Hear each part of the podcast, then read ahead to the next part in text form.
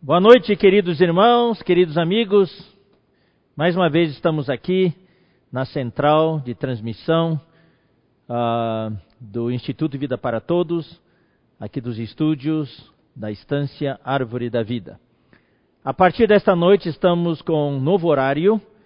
Uh, agora a transmissão é sexta-feira à noite, todas as sextas, às 20 horas, e domingo de noite às 19 horas.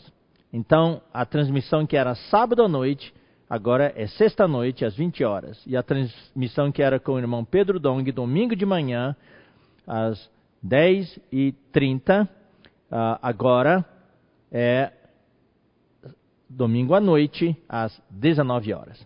Então, isso aqui é para poder ajudar todas as igrejas a pouco a pouco, gradualmente, voltar às reuniões presenciais. Então, devolvemos os sábados para as igrejas e os domingos de manhã. Esperamos que todas as igrejas saibam aproveitar bem essa volta gradual às reuniões presenciais e que o Senhor possa abençoar muito as igrejas. E também queremos encorajar todos os irmãos que estão nos assistindo. Isso é algo espontâneo, ah, ninguém é obrigado a voltar neste momento. Se você tem ah, limitações físicas, ah, você faz parte do grupo de risco, então você quiser ainda continuar no isolamento, ah, não há problema nenhum. Tem que ser algo espontâneo e gradual. Mas esperamos que com o tempo todos nós possamos voltar às reuniões presenciais. Isso é muito importante. Tá? Não quer dizer com isso que nós vamos deixar agora de ter reuniões virtuais. As reuniões virtuais estão aqui para ficar. Tá? Nós aprendemos algo novo, tem um grande alcance, as transmissões vão continuar, tá? mas desejamos que as igrejas possam retomar as suas reuniões normais. Agora, nessa fase inicial do retorno, as reuniões presenciais é apenas uma reunião por semana, como nós já explicamos na semana passada e também explicamos muito os detalhes uh, do procedimento, do protocolo na mesa do Senhor e assim por diante. Devemos observar todos os protocolos, todas as medidas, as precauções, para não haver contaminação, né? e pouco a pouco vamos observando e pouco a pouco vamos avançando. E nessa fase inicial, a sugestão é apenas ter uma reunião por semana e pouco a pouco vamos voltar a ter uh, mais e mais reuniões. Reuniões de casa, por enquanto, não é recomendável. Não seria recomendável, porque nas casas não há espaço para distanciamento e também a área dentro de casa não é arejada, não é ventilada. Agora, se houver uma casa com um pátio grande, com uma área externa bastante espaçosa, com bastante ventilação, aí sim, aí se pode ter uma reunião de casa, observadas ah, as medidas de distanciamento das cadeiras e tudo, e claro, sempre o uso de máscaras e álcool gel. Aí se pode ter uma reunião de casa, tá? Não é toda a igreja, uma reunião de casa nas, ah, nessa área externa. Agora, igrejas pequenas que não têm locais de reuniões, se houver uma casa maior com uma área externa grande, aí também se pode ter, né? Com um número de irmãos não muito grande. Então vamos pouco a pouco nos adequando, nos adaptando, pedimos uh, que os irmãos responsáveis uh, fiquem bastante atentos e qualquer dúvida, queridos irmãos, procurem os cooperadores que servem nas suas regiões, eles vão dar as orientações. Estamos todos debaixo da orientação das comissões médicas para orientação de saúde das nossas regiões. Então, uh, não fique assim isolado e sem saber o que fazer. Consulte os irmãos, tá? Ligue para os irmãos, os irmãos cooperadores. Os irmãos vão ter o maior prazer em orientá-los como retomar as reuniões presenciais. Tá bom? Que o Senhor possa abençoar todas as igrejas. Ah, queremos lembrar aos irmãos que temos apenas mais duas semanas. Ah, no dia 15 de novembro é o dia do missionário internacional. Estamos agora quase na reta final dessa, dessa campanha. Esperamos que todos os irmãos possam intensificar as suas ofertas para o Dia do Missionário Internacional. Uh, a sugestão é que para a Venezuela e para instâncias, se os irmãos quiserem, podem pausar essas ofertas porque uh, estão bastante avançadas essas ofertas. Para a Venezuela, por exemplo, nós já temos até uh, janeiro do ano que vem. Então falta só mais um mês. Então isso é, não é tão difícil. Mas agora o que é preciso é reforçar as ofertas para o Dia do Missionário Internacional. Tá bom, irmãos? Então já foi bastante divulgado e tem as contas que vocês já sabem. Qualquer dificuldade é só acessar a página do portal do Instituto Vida para Todos e ali está a notícia inteira com todas as informações. E também temos enviado para todas as redes sociais, para o WhatsApp, no Facebook. Então, se tiver qualquer dúvida, consultem, perguntem, tá bom, irmãos? Vamos todos participar. Estamos juntos nessa missão. Não nos esqueçamos, irmãos, dos nossos missionários e suas famílias. Essas ofertas são apenas uma vez por ano, irmãos. Vamos honrar essa oferta e que o Senhor possa abençoar todas as igrejas e que o valor dessa oferta que vai ser arrecadada possa ser um valor substancial para poder suprir os irmãos. Amém? Louvado seja o Senhor. Então, só lembrando os irmãos, amanhã sábado não vai ter transmissão. Sábado é para vocês, as igrejas, terem suas reuniões. Domingo de manhã também não vai ter transmissão. Depois da reunião desta noite, a próxima transmissão do Instituto vai ser domingo à noite, às 19 horas. Isso uh, foi antecipado para poder facilitar para todas uh, as igrejas, porque os irmãos também trabalham na segunda-feira. E às 19 horas é um horário melhor. Louvado seja o Senhor. Bom, vamos então para a palavra desta noite. Nós estamos na parte 4 desse tema: Como escaparemos nós se negligenciarmos tão grande salvação. Vamos ler novamente este versículo. Vamos ler Hebreus capítulo 2, versículo 3. A primeira parte só. Como escaparemos nós se negligenciarmos tão grande salvação? Junto com esse versículo, eu quero ler outro versículo em Lucas. Lucas capítulo 12. Ah, Lucas capítulo 12, versículo 48, na segunda parte. Mas aquele a quem muito foi dado, muito lhe será exigido.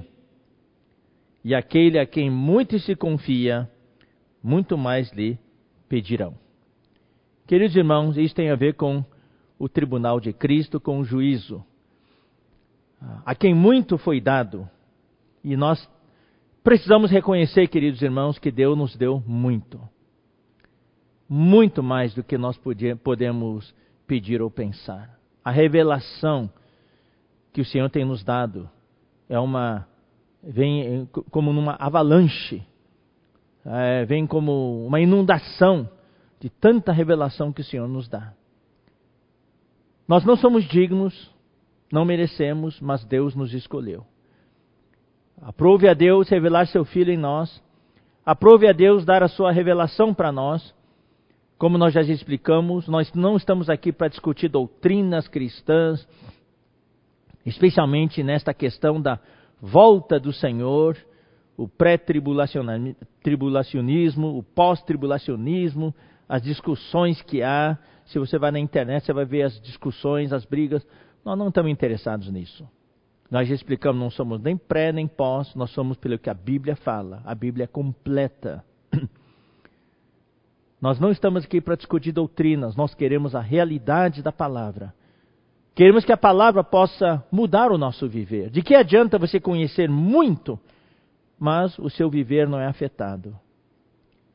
O evangelho que nós temos tem poder. O poder do evangelho não é só o poder de curar, o poder de expulsar demônios. Na verdade, curar ou expulsar demônios não é tão difícil.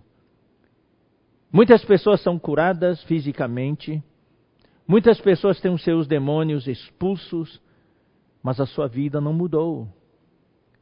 Muitas pessoas podem ser curadas fisicamente, mas o seu relacionamento com o seu cônjuge continua igual.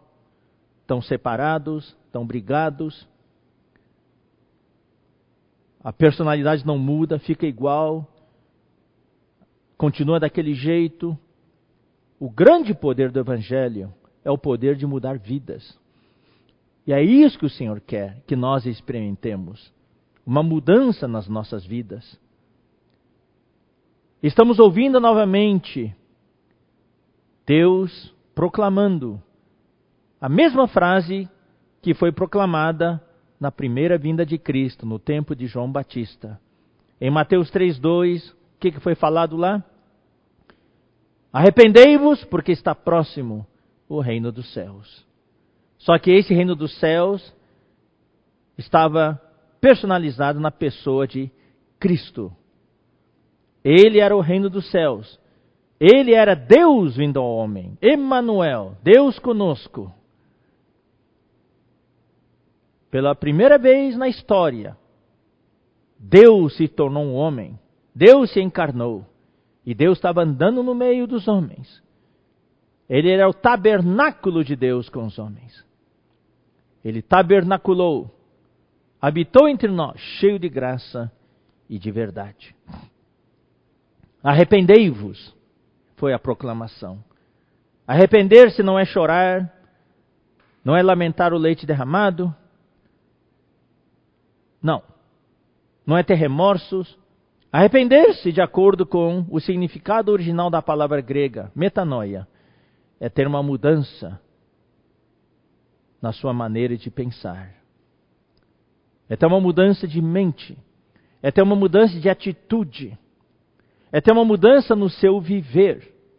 Era necessário esse tipo de arrependimento, uma mudança na atitude das pessoas do tempo de Jesus para se prepararem para receber a palavra que Jesus pregaria a eles. Mas infelizmente não houve, na grande maioria das pessoas, especialmente entre os fariseus e saduceus, e os escribas e os principais sacerdotes e o sumo sacerdote, aquelas pessoas religiosas, não houve esse arrependimento. Não houve a mudança de mente, de atitude. Então Jesus, mesmo com todo o seu poder divino, fez muito, mas no final o número de pessoas que ele conseguiu foram só 120 no dia de Pentecostes. Não foram multidões. A gente acha que Deus talvez queira multidões. Por um lado, sim, Deus quer salvar toda a humanidade. Deus deseja que todos os homens sejam salvos. 1 Timóteo 2,4 e cheguem ao pleno conhecimento da verdade. Mas de acordo com o princípio dos vencedores na Bíblia, do exército de Deus, daqueles com quem Deus pode contar, foi sempre uma minoria. Por exemplo, o exército de Gideão foram só 300. Dos milhares, dezenas de milhares que começaram, só 300 foram escolhidos. E com esses 300, Gideão conseguiu derrotar milhares e milhares do exército inimigo. Também quando o Senhor voltar, apenas uma minoria serão os vencedores. E você que me ouve, querido irmão, querida irmã, Deus deseja que você faça parte dessa minoria. O irmão Pedro Dong explicou muito bem quando falou de Jerusalém e falou de Sião. Jerusalém representa a igreja toda, mas dentro de Jerusalém havia uma fortaleza, a fortaleza de Sião, que representa o exército vencedor. E isso também com relação à palavra profética do arrebatamento isso está também na figura das primícias. Tem a grande colheita e tem as primícias. A Bíblia é muito detalhada, tem essa separação. As primícias serão arrebatadas antes da grande tribulação, mas a grande colheita será ceifada com o foice que está na mão do Filho do Homem, depois da grande tribulação, no finalzinho, quando soará a última trombeta. Então, queridos irmãos, Queridos irmãos, esses são os dias em que nós precisamos nos preparar. O Senhor nos deu muito. O Senhor nos deu essa revelação do reino, do galardão. Essa é a grande chave, a chave da visão do reino dos céus que está em Mateus. A visão, queridos irmãos, a revelação do galardão e da disciplina. Essa é a grande chave que consegue destravar a Bíblia inteira, decifrar todos os mistérios da Bíblia. E Deus nos deu isso.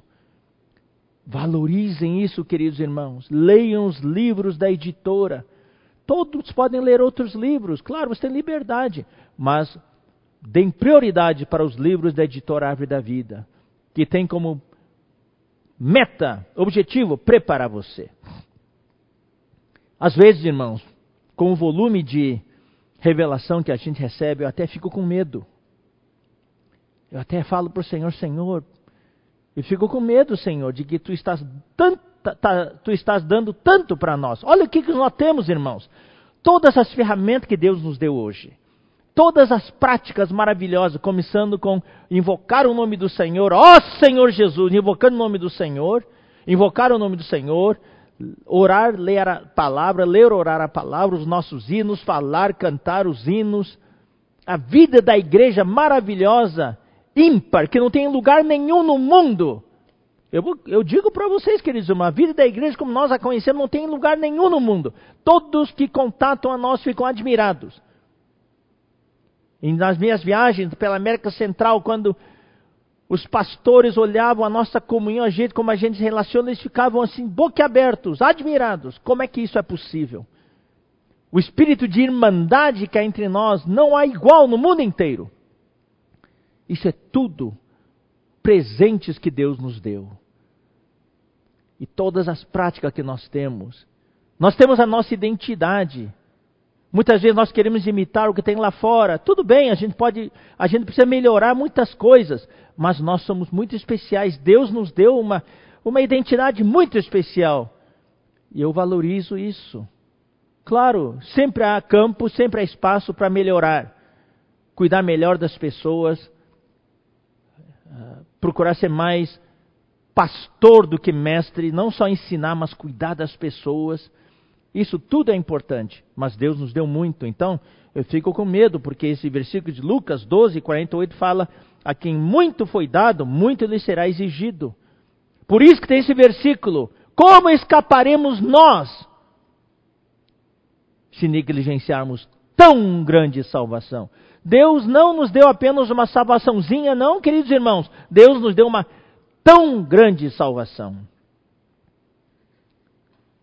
E nós conhecemos essa grande salvação. Eu pergunto para vocês: onde no mundo hoje, no meio cristão, se fala da redenção de Cristo, da propiciação, da reconciliação, da morte de Cristo na cruz, do perdão dos nossos pecados, da reconciliação, da justificação objetiva. Isso foi o que a morte de Cristo realizou por nós, de acordo com Romanos 5:10, o versículo divisor de águas. Ele nos reconciliou sendo nós ainda inimigos através da morte do seu filho.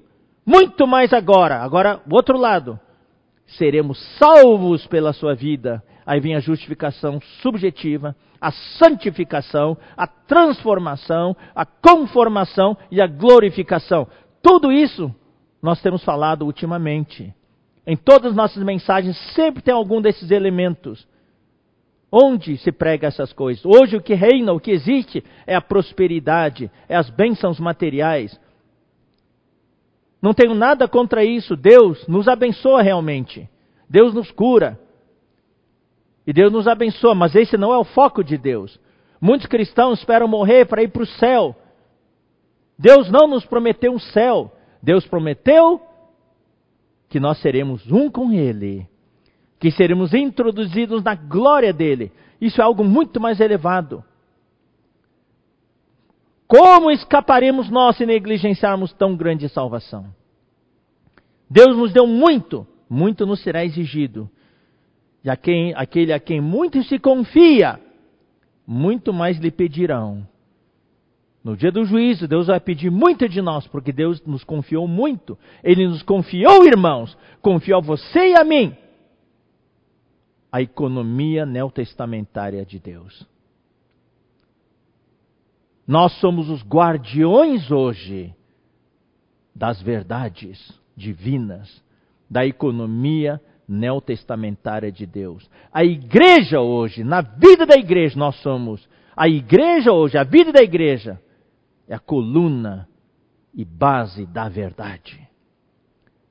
Aqui nós pregamos a verdade. Aqui nós não damos tanta atenção, talvez por causa disso não somos tão atraentes, não conseguimos atrair tanta gente, não damos tanta atenção para as coisas exteriores. decoração, show, essas coisas. O nosso foco é a palavra. O céu e a terra passarão, mas as minhas palavras não passarão. Mas também precisamos aprender a melhorar um pouquinho o aspecto exterior, a embalagem, todas essas coisas, né? A decoração, nossa atenção para as pessoas, nosso pastoreio, tudo isso tem que melhorar. Mas o foco que Deus nos deu é a palavra. Talvez alguns, se você é novo entre nós, está nos assistindo,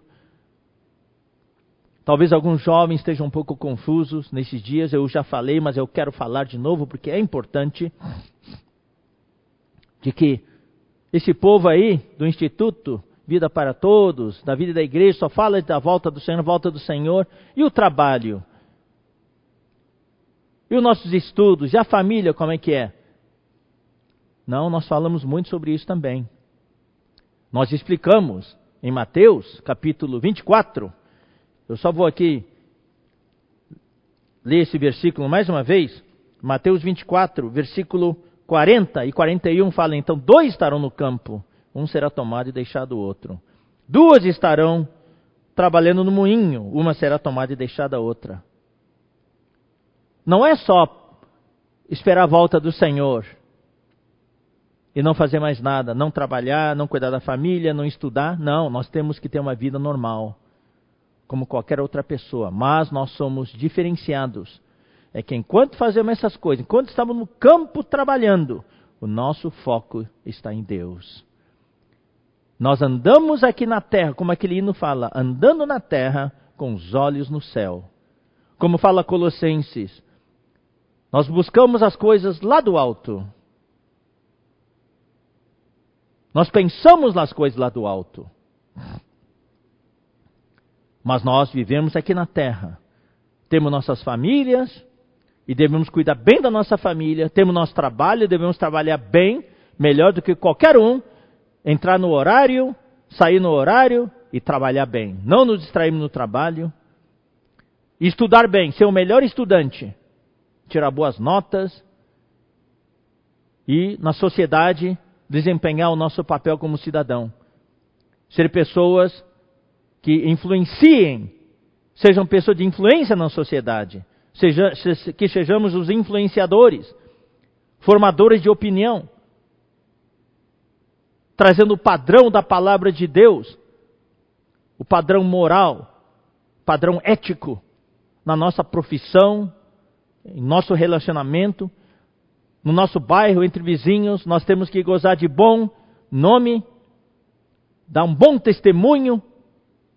Não é só esperar a volta do Senhor. Não é porque o Senhor está voltando. Nós não sabemos quando que o Senhor vai voltar. Podemos ter algumas ideias. Se for pegar números, então podemos dizer em tal tal ano ou talvez em quantos anos, mas isso só são apenas conjecturas. Não há uma data fixa. Ninguém, a história da, da, da igreja está pontuada de grupos que marcaram datas, foram para o monte com roupas brancas esperando o Senhor voltar, o Senhor não voltou. Não é assim. Nós temos que ter uma vida normal, mas preparando-nos como se o Senhor fosse voltar hoje ou amanhã. Mas ter uma vida normal. Segunda-feira tem que voltar a trabalhar, passa um fim de semana, segunda-feira tem que trabalhar, tem que viajar, trabalhar, fazer todas as coisas de uma maneira normal. Quem está estudando tem que concluir o seu estudo. Quem está fazendo faculdade tem que concluir a faculdade. Eu vou dizer uma coisa, querido jovem. Se você está fazendo faculdade, você vai dizer, ah, eu não quero mais estudar, terminar a faculdade, porque o Senhor está voltando. O Senhor pode voltar em 10 anos, mas também o Senhor pode voltar em 40 anos. Se ele voltar em 40 anos, e você saiu da faculdade, desistiu, você nunca conseguiu se formar. Depois você vai culpar o Senhor, vai culpar os irmãos. Pelo fato de você não ter concluído a faculdade. Não. Termina a sua faculdade. E na faculdade prega o evangelho. Salve as pessoas. Anunciando para as pessoas sobre a volta iminente de Cristo. Seja um jovem, uma pessoa que faça a diferença. E vamos nos preparando.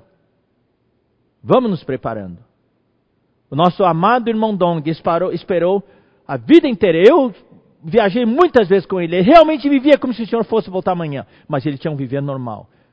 Continuava viajando, cuidando das igrejas, sacrificando. Cuidando da família. Amém. Eu falo isso porque é importante. Bom, vamos continuar nossa jornada. Eu também quero dizer, queridos irmãos, estou aproveitando esses dias com esse tema de Tessalonicenses. Eu vou ler de novo esses versículos Tessalonicenses, que deram origem a esse tema, juntamente com Hebreus 2, 3. Ah, como escaparemos nós se negligenciarmos tão grande salvação? 1 Tessalonicenses 1, 10 para guardar do céu o seu filho, a quem ele ressuscitou dentre os mortos, Jesus, que nos livra da ira vindoura. Esse é o primeiro item da salvação. Nós somos livres da ira vindoura, do lago de fogo, que nós temos visto tanto nos últimos tempos. 1 Tessalonicenses 5,9. Porque Deus não nos destinou para a ira, mas para alcançar a salvação. Essa salvação é a grande salvação de que estamos falando mediante nosso Senhor Jesus Cristo. Agora, segundo a Tessalonicenses 2, versículo 13. Entretanto, devemos sempre dar graças a Deus por vós, irmãos amados pelo Senhor, porque Deus vos escolheu desde o princípio, olha só, para a salvação, essa grande salvação, pela santificação do Espírito e fé na verdade. Aqui tem o Espírito e a verdade, o Espírito e a palavra. Para o que também vos chamou, mediante o nosso Evangelho, para alcançardes a glória de nosso Senhor Jesus Cristo. O destino da salvação, o objetivo da salvação, não é ir para o céu, é para alcançar a glória, que é nós sermos um com o Senhor. Cristo em nós, a esperança da glória. E quando Ele vier, nós seremos glorificados e lá no final, em, na Nova Jerusalém, em Apocalipse, no final de Apocalipse fala: Eis o tabernáculo de Deus com os homens. É Deus e os homens morando juntos. Essa habitação mútua. Não é um lugar físico, um céu com ruas de ouro. Não é isso. As pessoas esperam um lugar físico. Isso aí tudo se deriva, me perdoem falar assim, de conceitos pagãos da religião pagã. Esse não é o conceito divino. Leia o Evangelho de João e veremos que não é isso. Versículo 15: Assim, pois, irmãos, permanecei firmes e guardai as tradições que vos foram ensinadas, seja por palavra, seja por epístola nossa.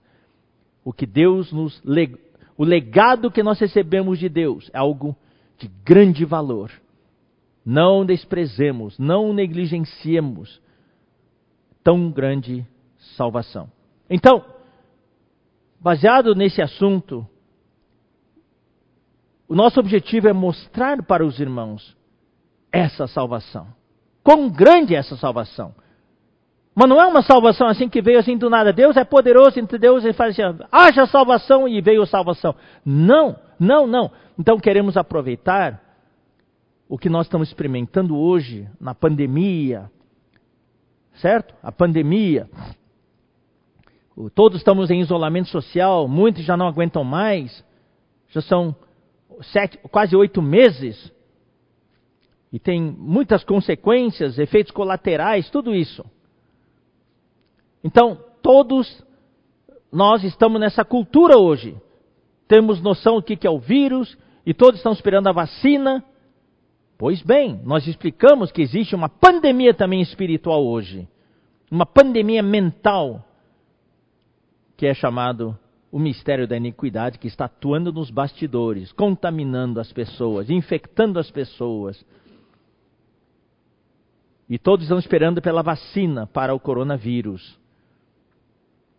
Mas ah, pelo jeito não vai sair tão cedo assim. Na história, Algumas vacinas levaram 10 anos, outros 20, outros 30, outros 50 anos. E tem uma vacina que levou cento e poucos anos para fazer. Agora, para o coronavírus, o que existe é que estão se baseando em vacinas já existentes, então não começaram do zero, então pode apressar, acelerar. E são todos os países envolvidos. Nunca houve assim um conjunto, um, um, um número tão grande de países envolvidos em produzir essa vacina. Por que, que nós usamos esse termo da vacina? Porque Deus levou quatro mil anos para produzir essa vacina. Quatro mil anos. É isso que eu quero passar para os irmãos. Eu vou dizer uma coisa, irmãos.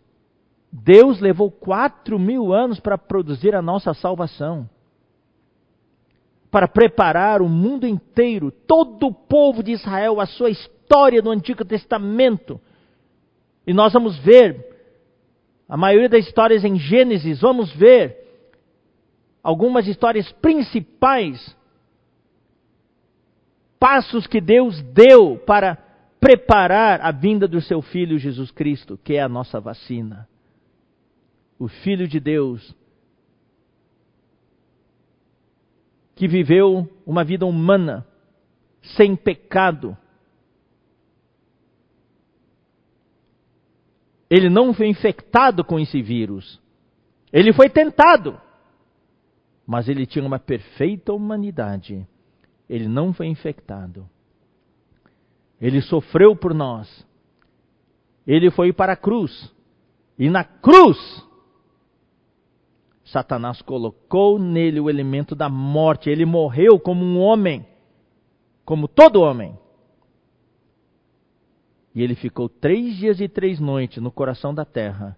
E Satanás achava que ele tinha obtido a vitória. Ele é a serpente que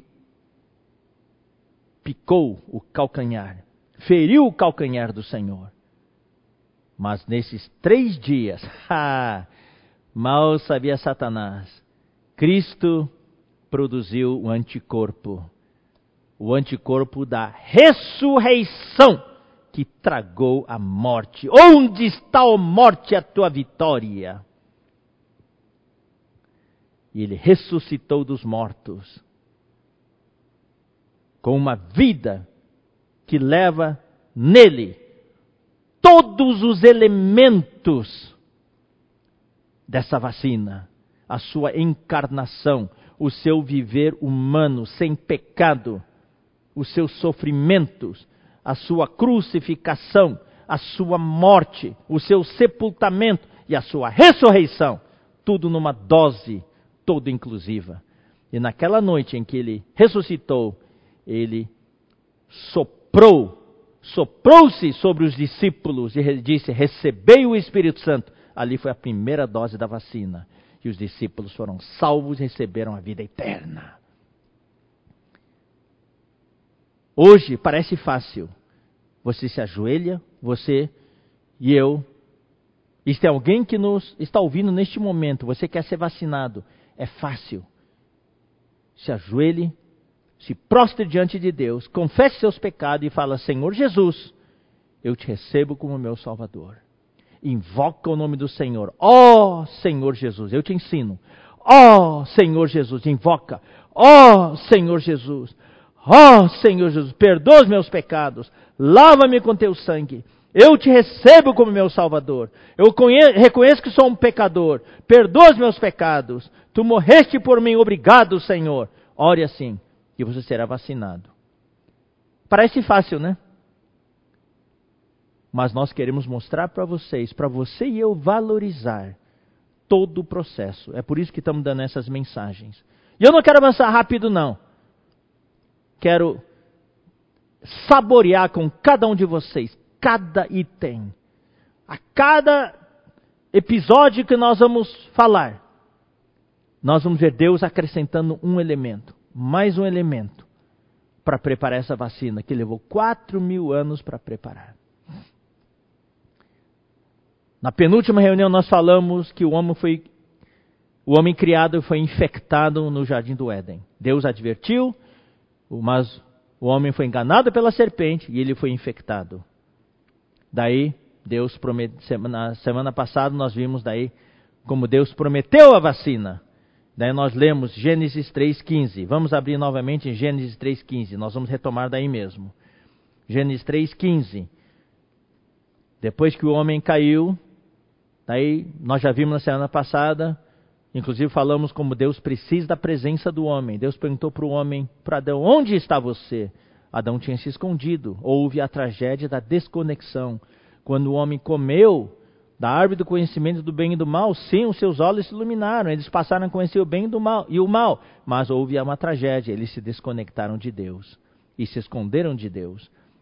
Daí eles deram umas desculpas, que foi o homem falou que foi a Eva que deu para ele, a Eva falou que foi a serpente, daí Deus falou para a serpente. Nesse versículo 15 temos muita revelação, porém inimizade entre ti e a mulher. Essa inimizade vem até hoje.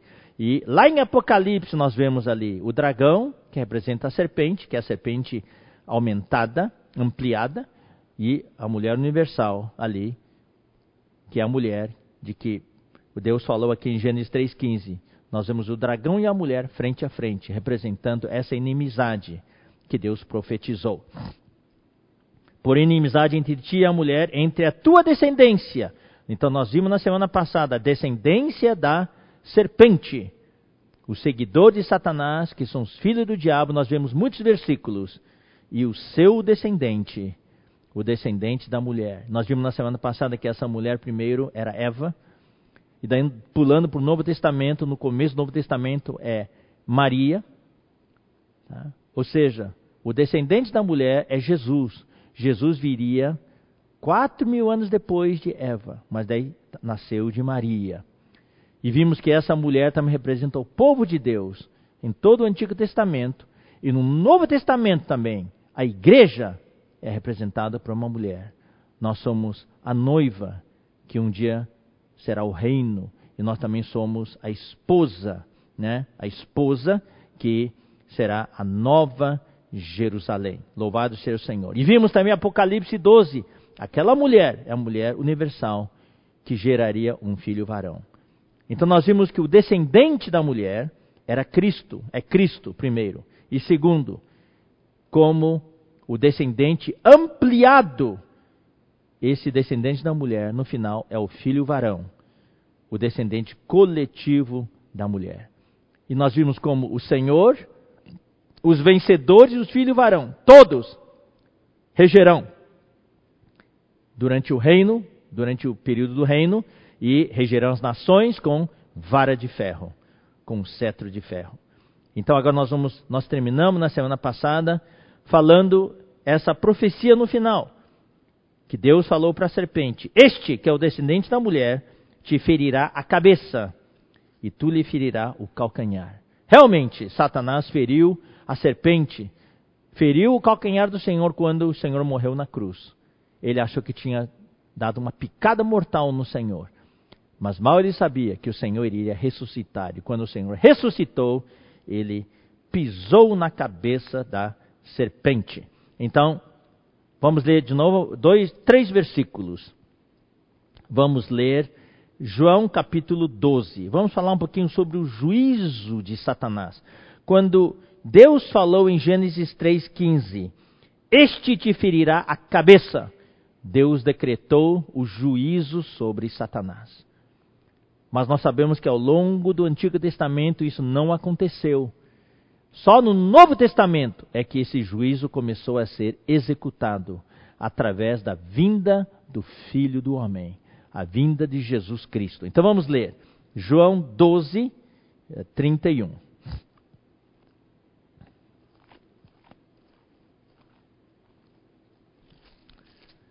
Nós já lemos na semana passada e vamos só ler hoje também. Chegou o momento de ser julgado este mundo, e agora o seu príncipe será expulso. Foi decretado aqui o juízo sobre ele. O príncipe deste mundo é Satanás, é a serpente. Capítulo 16, versículo 11. Do juízo, porque o príncipe deste mundo, olha só, já está julgado. Já está julgado. E esse julgamento ocorreu, queridos irmãos, o juízo começou a ser executado lá na cruz, quando Jesus morreu. Então vamos ler Hebreus, capítulo 2. Hebreus, capítulo 2. Hebreus, capítulo 2, versículo 14.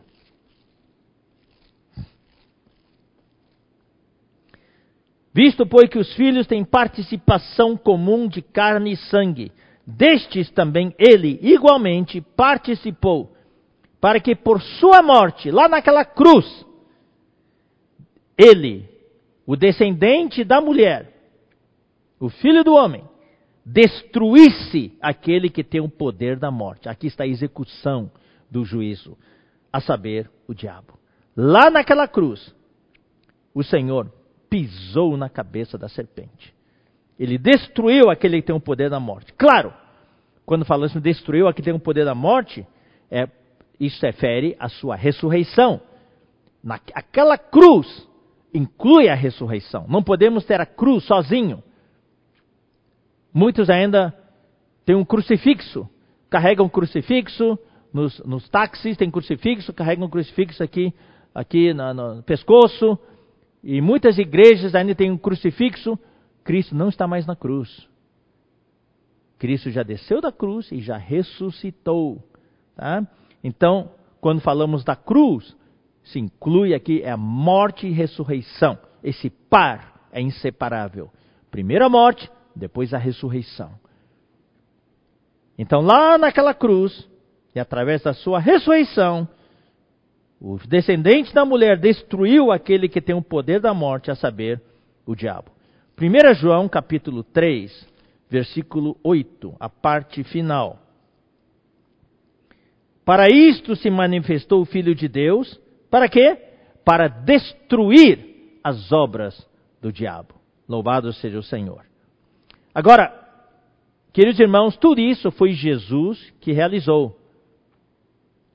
Lá naquela cruz, ele deu início à execução da sentença de juízo contra a serpente, contra Satanás. Mas você sabe, queridos irmãos, hoje, Satanás e seus anjos ainda dominam os ares, com seus principados e potestades. Eles ainda têm os seus lugares nos céus. Não no terceiro céu, mas nos céus. E exercem muita opressão sobre a humanidade. Eles têm grande influência hoje nos lugares celestiais. Então, vamos ler agora Apocalipse, capítulo 12. Nós vamos ler o versículo onde tem a execução final dessa sentença, quer dizer, quase que final. Apocalipse 12, versículo 9. O versículo 9, eu não vou ler de novo todos os versículos por causa do tempo, mas é preciso saber que esse versículo 9 vem logo depois do arrebatamento do filho varão.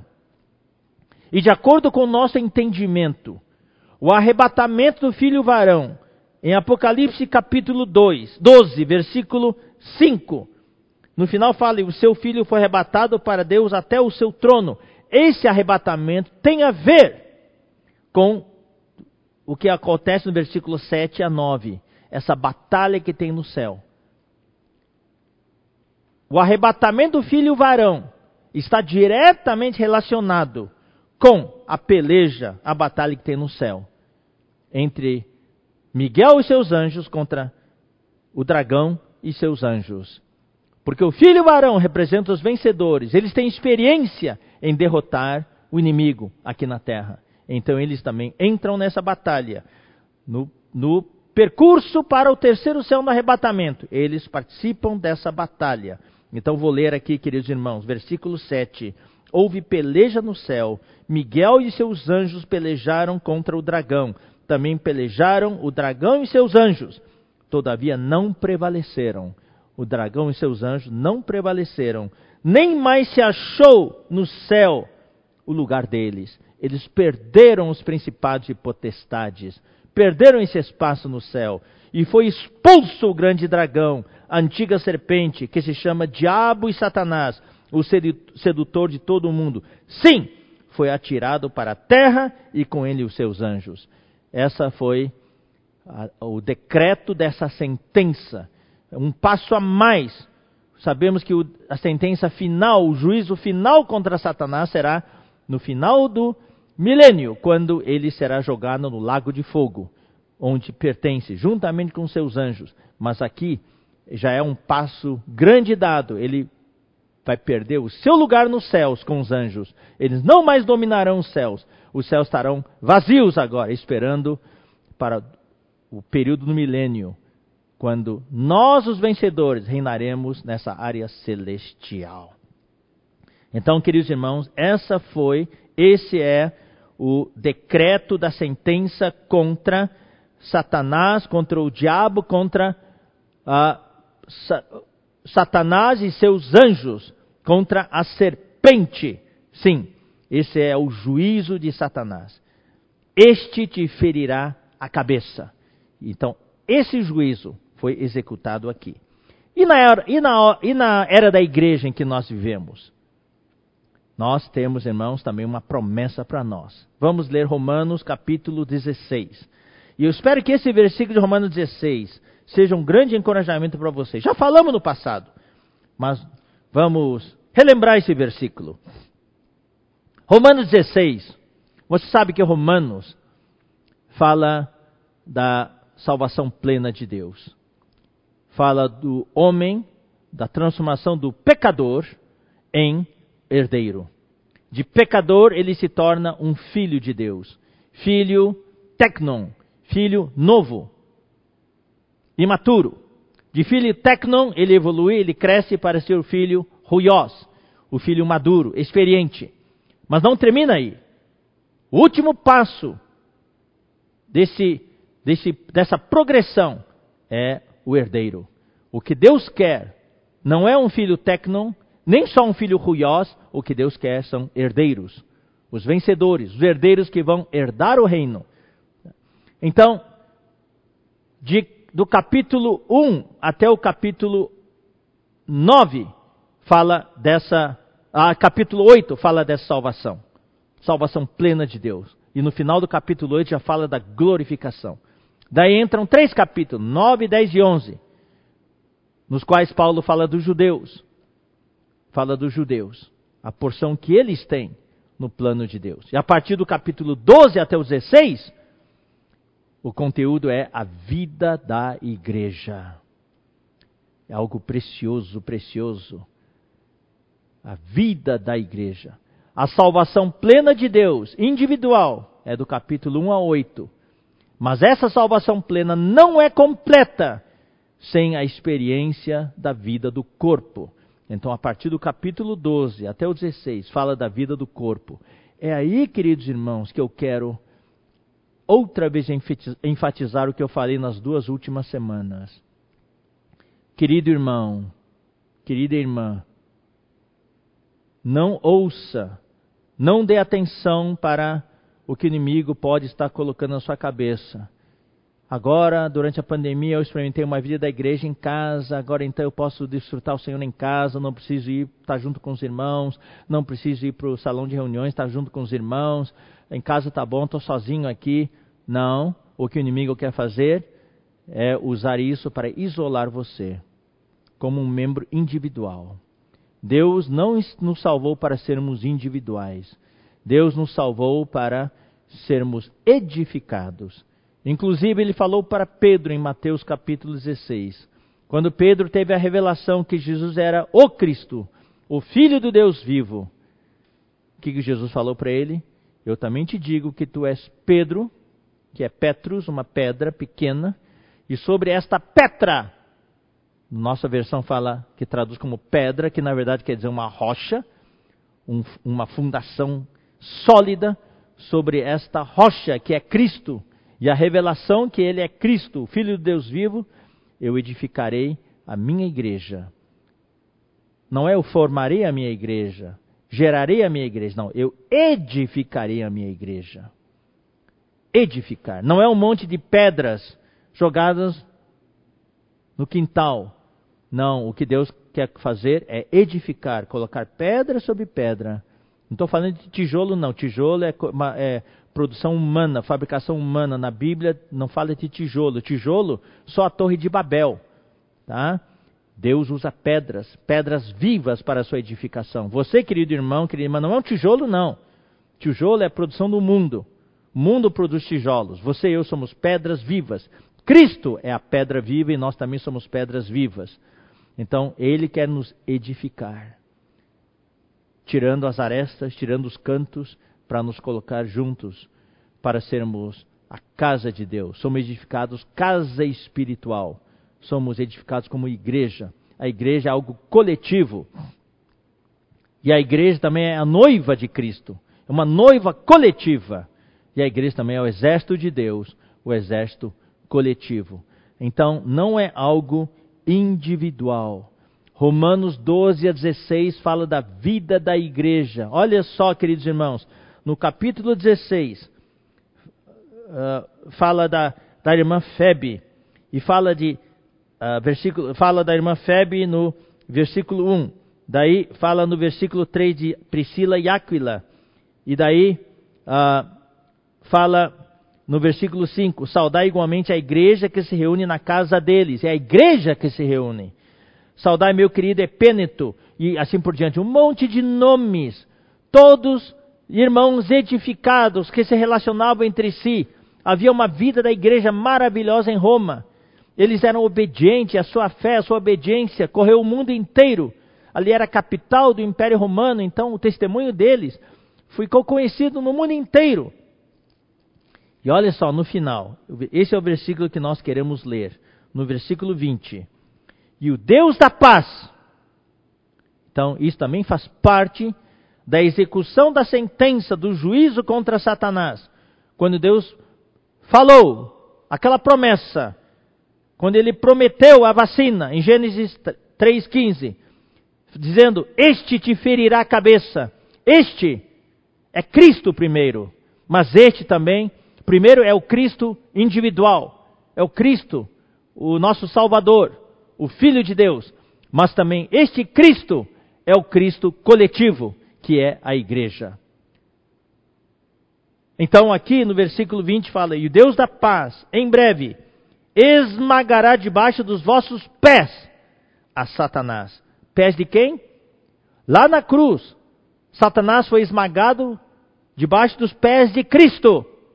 Mas aqui, Romanos 16, 20, Satanás será esmagado debaixo dos pés da igreja edificada, ou seja, será esmagada debaixo dos pés da vida da igreja. Eu vou dizer uma coisa, queridos irmãos. Somente na vida da igreja, quando eu estou edificado com os irmãos, é que Satanás eu vou conseguir esmagar a cabeça da serpente. Se eu estou sozinho, querido irmão, não corra esse risco. Ele vai vir ferir o nosso calcanhar.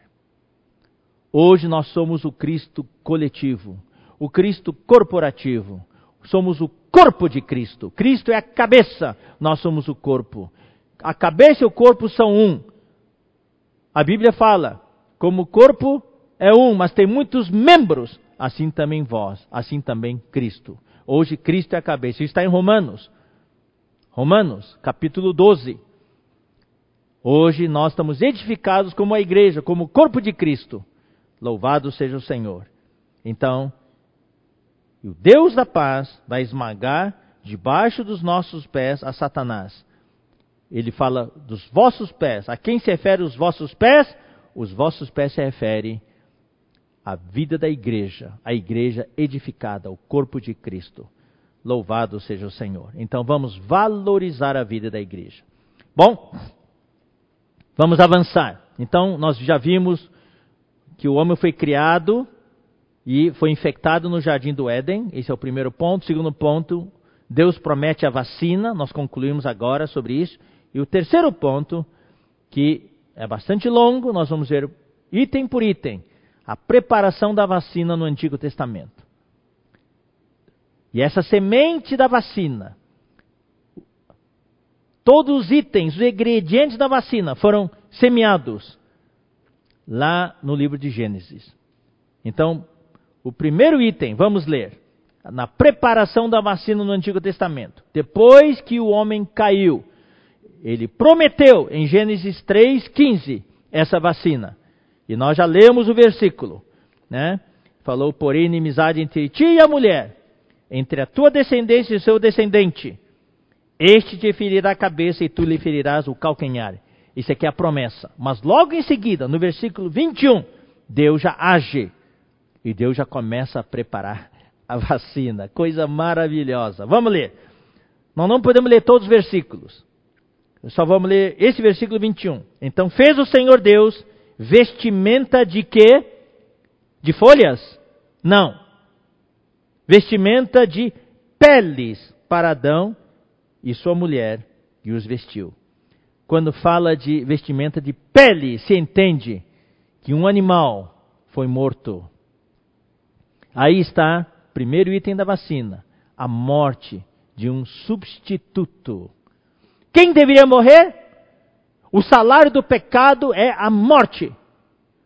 Deus falou: no dia em que vocês comerem desse fruto, vocês vão morrer. Mas Deus não quis matar Adão e Eva. O que, que Deus fez? Logo ali já, no capítulo 21, vemos o amor de Deus e a misericórdia de Deus. Vemos a bondade de Deus. Vemos ali a história da redenção. Deus colocou um substituto no lugar de Adão e Eva.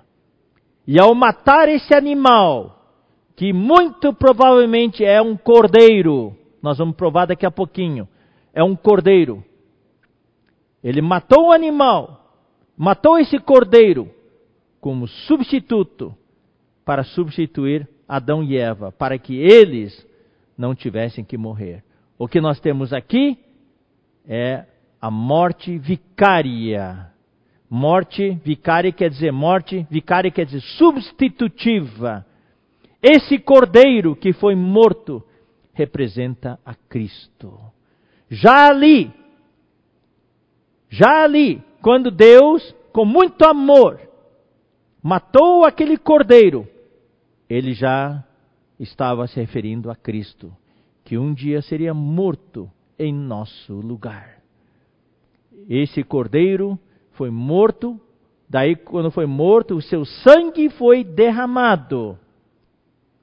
E daí ele tirou a pele, e com essa pele ele cobriu Adão e Eva. Lembrem-se que antes de Deus providenciar essa roupa de pele, essa vestimenta de pele, Adão e Eva já tinham se coberto. Já tinham se cobrido com quê? Com folhas de figueira. Você sabe figueira, não sei se vocês conhecem figueira, que é uma árvore que dá figos, tem folhas bem grandes. Daí eles pegaram aquelas folhas e cozeram para si uh, aventais para cobrir a sua nudez, na parte frontal ali, para cobrir a sua nudez. Mas vocês sabem, a Bíblia fala que a justiça, nossa justiça é trapo de imundícia. O que, que significa cobrir? Cobrir-se quer dizer co cobrir-se com a justiça. Nós pecamos, nós erramos, nós nos tornamos injustos. Daí nós precisamos ser justos, ser justificados por Deus. Daí o homem procurou se justificar a si mesmo com sua vestimenta de folhas. É a justiça humana, que a Bíblia fala que a nossa justiça é só trapo de imundícia. Mas o que, que Deus fez? Deus então matou o animal em vez de o homem morrer, um animal morreu no lugar do homem. Foi uma morte substitutiva. E em vez do homem derramar o seu sangue, irmãos, eu, eu quero enfatizar, estamos falando tudo isso, esperamos que vocês possam valorizar nessa sequência de todos esses itens que nós vamos compartilhar com vocês sobre o processo que Deus uh, teve de preparar essa vacina. Muitos itens Irmãos, isso é a palavra fundamental que muitos irmãos novos talvez nunca ouviram.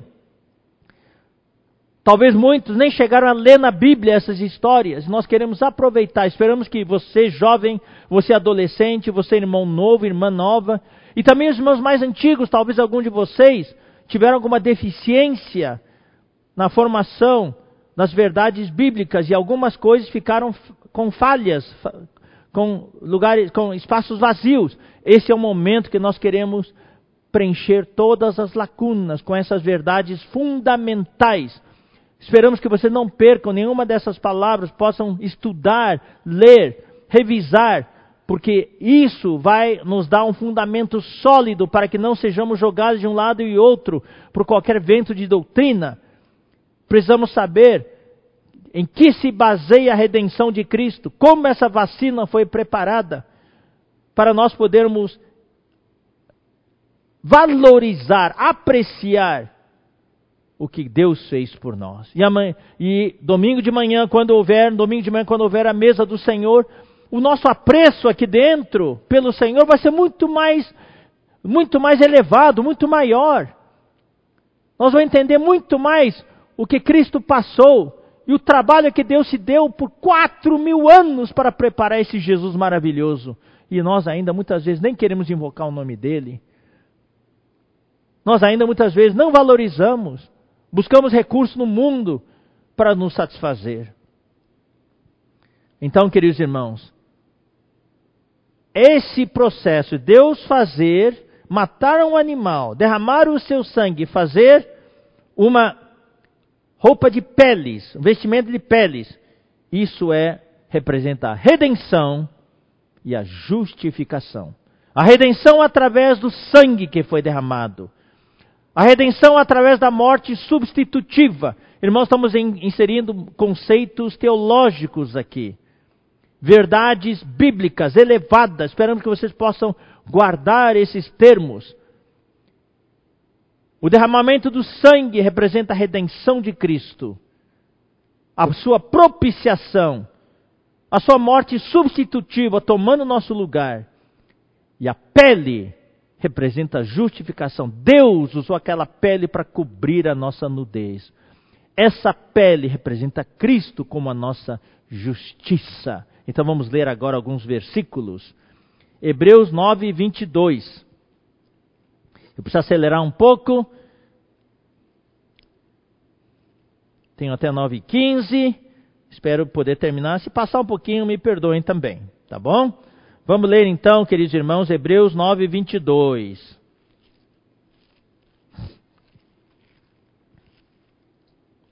Hebreus 9, 22.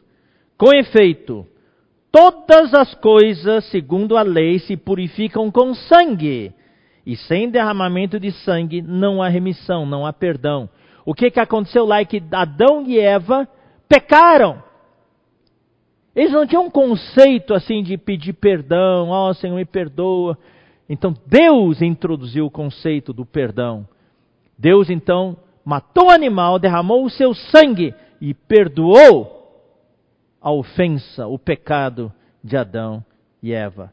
Sem derramamento de sangue não há perdão. Por isso que Deus teve de matar um animal, um animal que substituiu Adão e Eva. João 1, 29.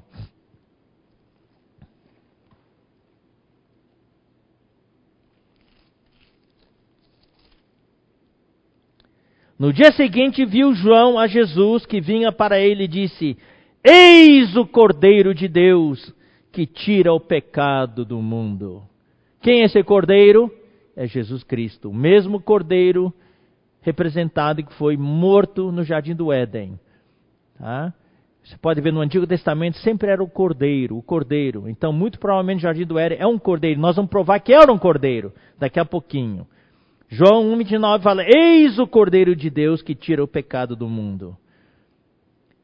Apocalipse 13, 8. Esse é o versículo.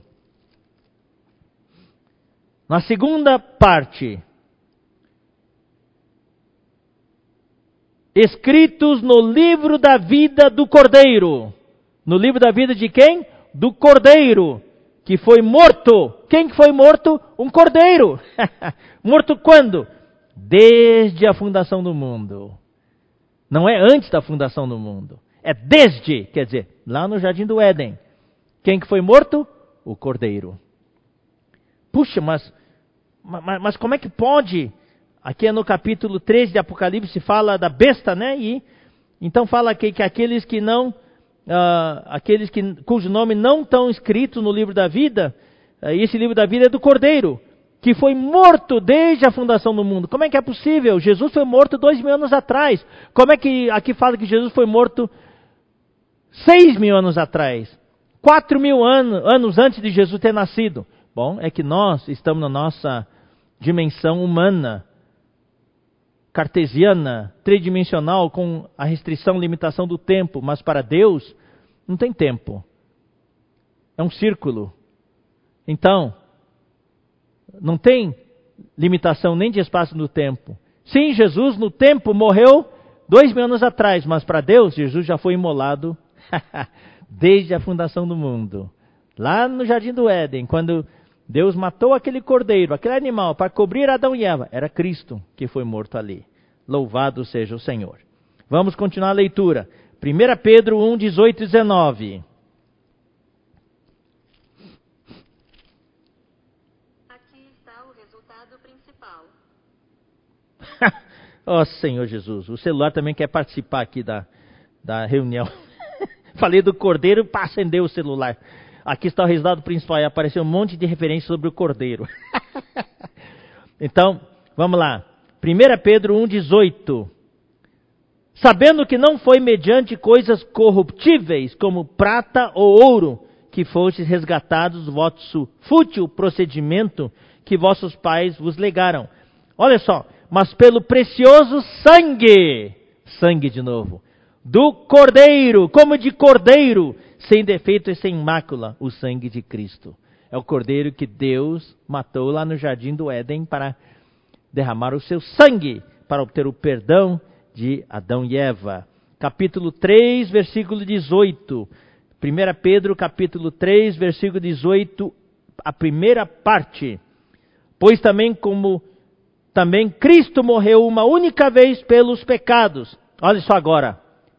A verdade sobre a justificação. O justo pelos injustos.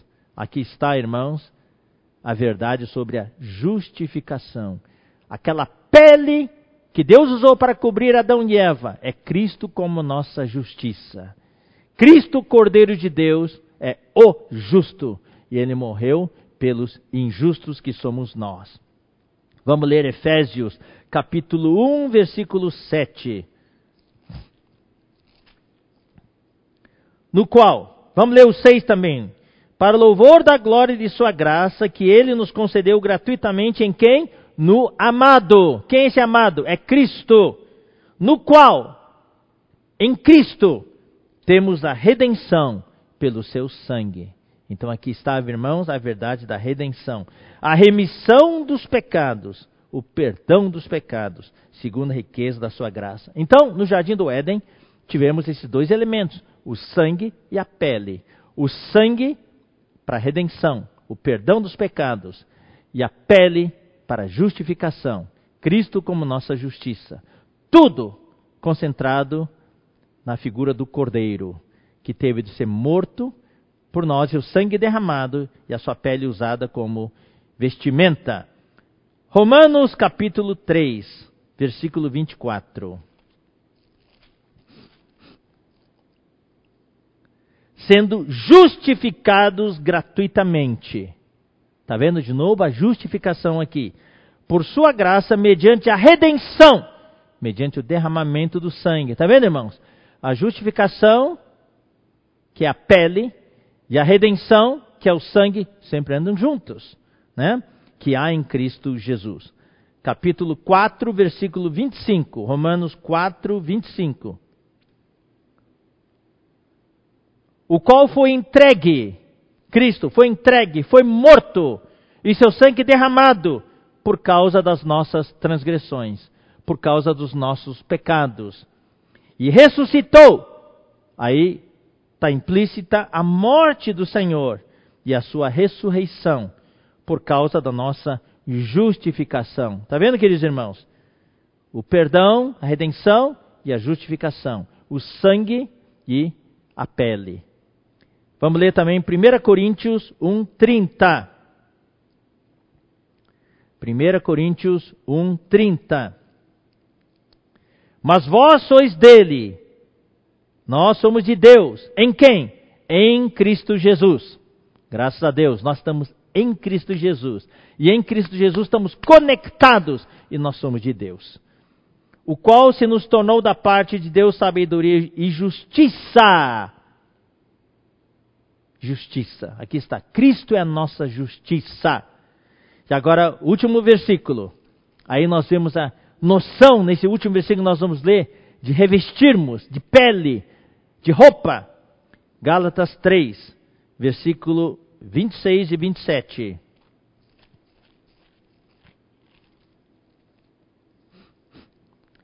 Pois todos vós sois filhos de Deus, mediante a fé em Cristo Jesus. Porque todos quantos fostes batizados, todos vocês que foram batizados, em quem? Em Cristo Jesus, de Cristo vos revestistes. Uau, que maravilha! Próxima vez que houver batismo, imagine isso, queridos irmãos. O irmão que vai descer as águas, ele desce para ser sepultado. Vamos dizer que é alguém chamado João. Então João é um novo irmão, ele recebeu o Senhor Jesus, vai ser batizado. Então ele vai descer as águas. Daí desce no batistério, desce as águas. O João morreu. Ele recebeu o Senhor Jesus, e então Deus ah, fez com que Jesus morresse no lugar de João. E João aceitou esse fato. Então, para Deus, esse João morreu. Então, alguém que morreu precisa ser sepultado. Então, por isso que quando o batismo é por imersão, tá? Inclusive, é pequenos detalhes, né? Na hora de imergir, tem que imergir todo, não pode ficar nada de fora, não. Não pode imergir com a mãozinha de fora, não. Sepultamento não é ninguém sepulta um morto com a mão de fora. Tem que sepultar totalmente dentro da água, tá certo? Então, os irmãos que batizam, lembrem-se disso. Apesar de ser simbólico, claro, irmão, não é assim tão rigoroso, mas é simbólico e vamos procurar fazer a melhor maneira possível. Daí, daí o João é sepultado. Ele morreu, é sepultado. O velho João acabou. Agora, quando levanta da água, é o novo João, em ressurreição. Só que esse novo João, quando ressuscita, quando ele sai das águas, ele vem vestido. Ele tem uma roupa, uma roupa nova. E essa roupa, quem que é? É Cristo. Aqui fala, todos vós, todos vocês que foram batizados, quando vocês saem das águas, vocês estão revestidos de Cristo. Essa é a pele que Deus fez para Adão e Eva no jardim do Éden. Eu vou parar aqui, tá? A jornada continua na semana que vem.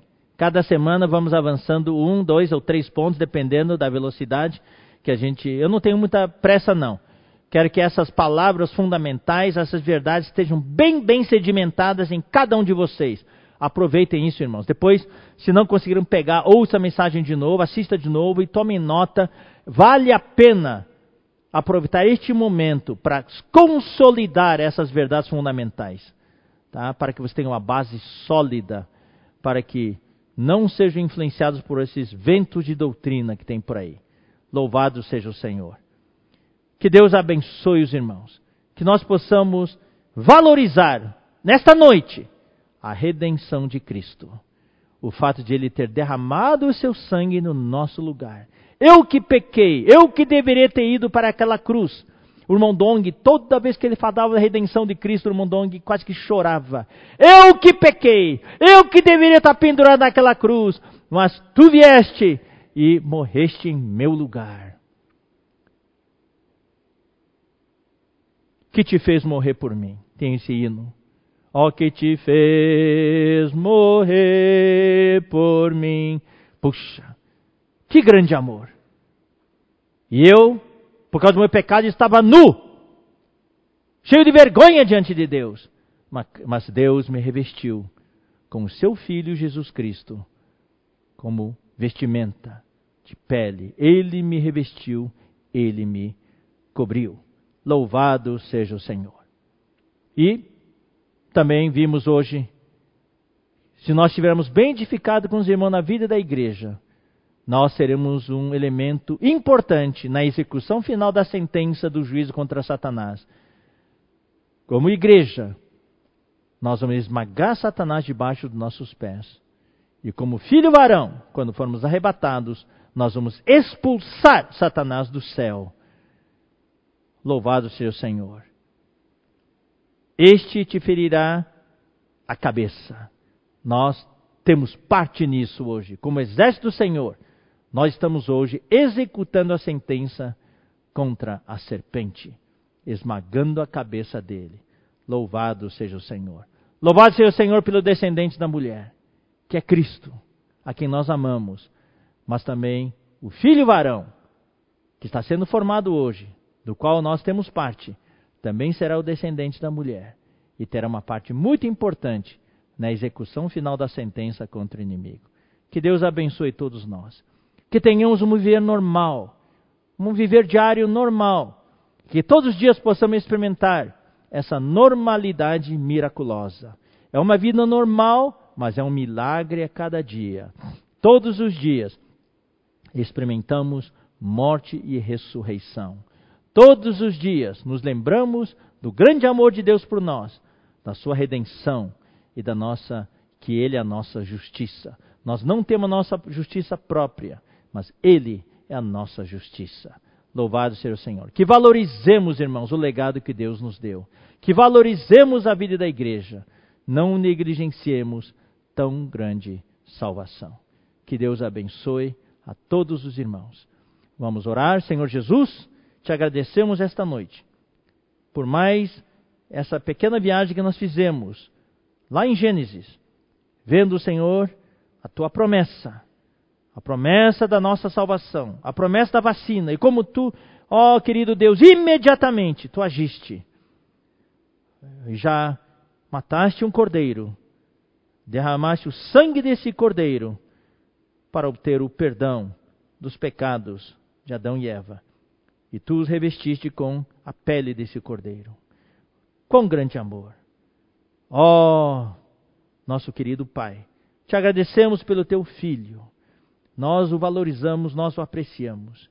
Te agradecemos, ó querido Pai, por esta redenção maravilhosa, por ter enviado o teu filho para morrer no meu lugar, lá naquela cruz, morrendo uma morte substitutiva por mim, e também por ter me justificado através de Cristo teu filho como a nossa justiça.